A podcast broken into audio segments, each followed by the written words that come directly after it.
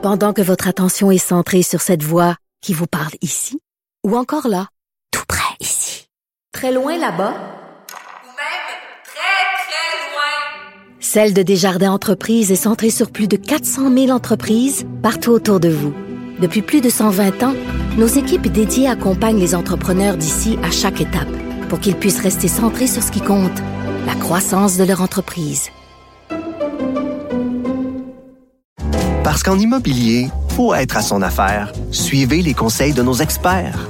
Via Capital, les courtiers immobiliers qu'on aime référer. Bonne écoute.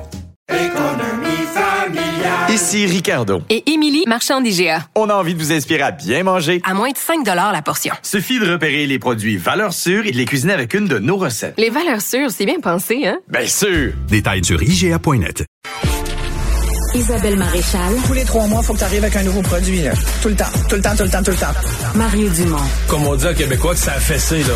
La rencontre. Maréchal Dumont. Je sais pas comment on va y arriver. Bonjour Isabelle. Bonjour Mario. Ça se pousse pas euh, parmi les enseignants pour aller faire euh, ce, ce travail qui leur avait été demandé par le ministre de l'Éducation, de mentorat, de, de tutorat euh, en, heures supplémentaires, mais bien payé. Il avait mis 300 millions sur la table pour ça. Comme quoi que l'argent je, je, le dis plein de fois, comme quoi que l'argent, puis je pense que les dernières négos l'ont montré, euh, parce que les, visiblement les enseignants sont hmm. toujours aussi frustrés qu'ils l'étaient avant.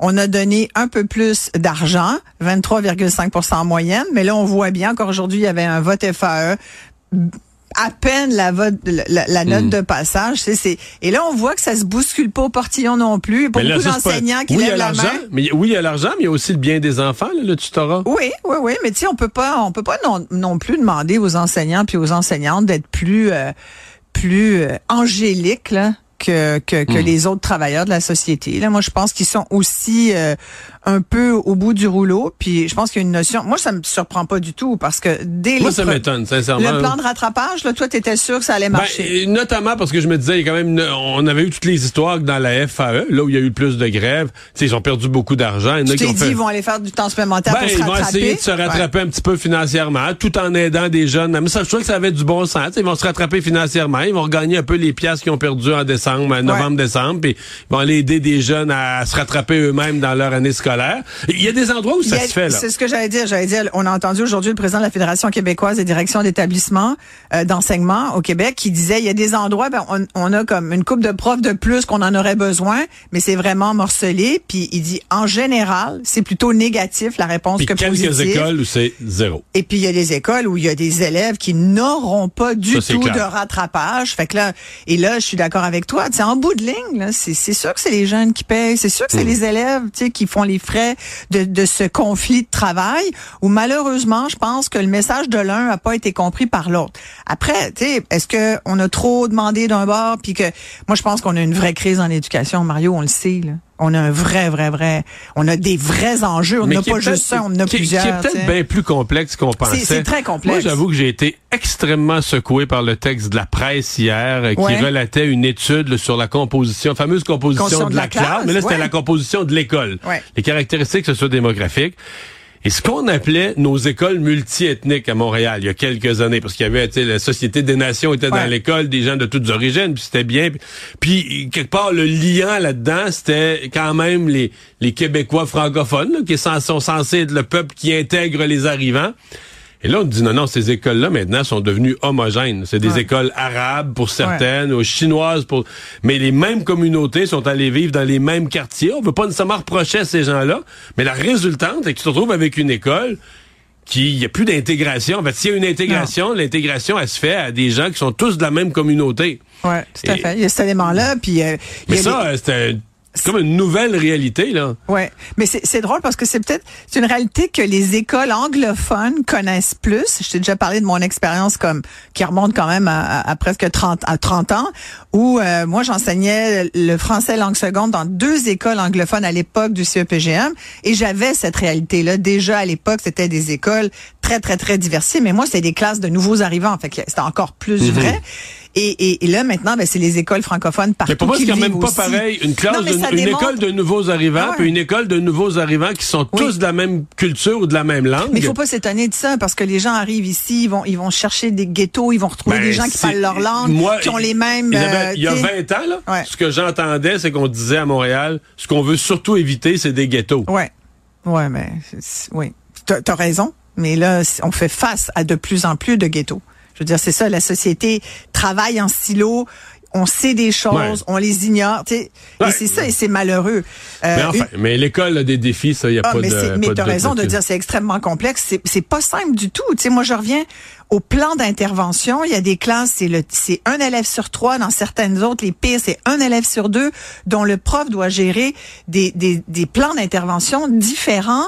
Euh, parfois, le parent est au courant, mais souvent, il est pas au courant. Il s'attend à ce que l'enseignant, lui, ait toute la, la, matière et tout. C'est compliqué. Hmm. On demande aux enseignants d'être à la fois des psychologues, des ergothérapeutes. Hein? Ça, ça marche pas. Là. Fait que c'est sincèrement, moi, pas surprise que le rattrapage ait des défauts. Mais pour conclure sur le rattrapage, euh, semble-t-il que là, on va jouer sur le temps. Parce que normalement, ça devait commencer lundi, le rattrapage. Ouais, ben tu vois, j'ai texté... Là, ils, vont, ils, vont être tirés, là. Ben oui, puis là, les, les, parents ont rien, rien eu. En tout cas, moi, les parents que je connais dans mon entourage, qui ont des jeunes ben enfants là, là, on est dans La semaine, on est dans la semaine, dans le plan de ministre de la Ville, elle s'appelait Communication avec les parents ça. cette les lettres doivent partir cette semaine. Là. Oui, les lettres doivent partir cette semaine. Euh, tu voulais aussi me parler de soins à domicile, parce que la commissaire à la santé et au bien-être a fait un rapport ce matin assez exhaustif. Euh, Son quatrième, là? Oui, qui qualifie vraiment de, de, de fragile, de, de très, très euh, incertain l'avenir, la situation du, du maintien à domicile. Mais moi, j'aime bien, je trouve qu'elle a une bonne tête, euh, Joanne Castonguay, la commissaire euh, à la santé au bien-être. Euh, et c'est son quatrième rapport. Dans les trois précédents que j'ai eu l'occasion de lire, j'y ai parlé encore récemment. Et elle, elle martèle ce qu'on sait déjà, mais que personne écoute. C'est vraiment un autre sujet dans la catégorie on le sait, mais on le fait, pas. Et c'est les soins à domicile. Et on sait très bien quand on va tout ramener au coût, puisque le monde comprend juste ça, les pièces. C'est plus rentable économiquement pour le Québec de maintenir les gens le plus longtemps à domicile, chez eux ou dans ce qu'on appelle un foyer bienveillant, mettons, ou d'un proche. et, et, même, ça veut dire aussi, si c'est d'un proche, mettons que c'est, tu vas toi plus tard chez ta fille qui t'héberge en intergénérationnel ou à côté ou en haut, eh ben tu peux avoir des subventions, tu devrais avoir des subventions, tu devrais être aidé parce que même ça, ça va coûter moins cher que de maintenir des gens dans des euh, des RPA, des résidences pour personnes âgées. Puis là, si je te parle des ressources intermédiaires, puis là, si je te parle des CHSLD, ben là, c'est encore plus cher. Mais tu sais, les gens payent aussi pour ça. Le CHSLD, c'est pas une affaire gratuite non plus. Là, il y en a des plus ou moins coûteux. Les résidences pour personnes âgées, t'en as des de tout euh, hmm. ta cabine. Il y en a qui te coûtent très très cher. Fait que si t'es si t'as bien travaillé puis que tu te fait une retraite, ben t'es chanceux. Il y aura peut-être une piscine dans ton building.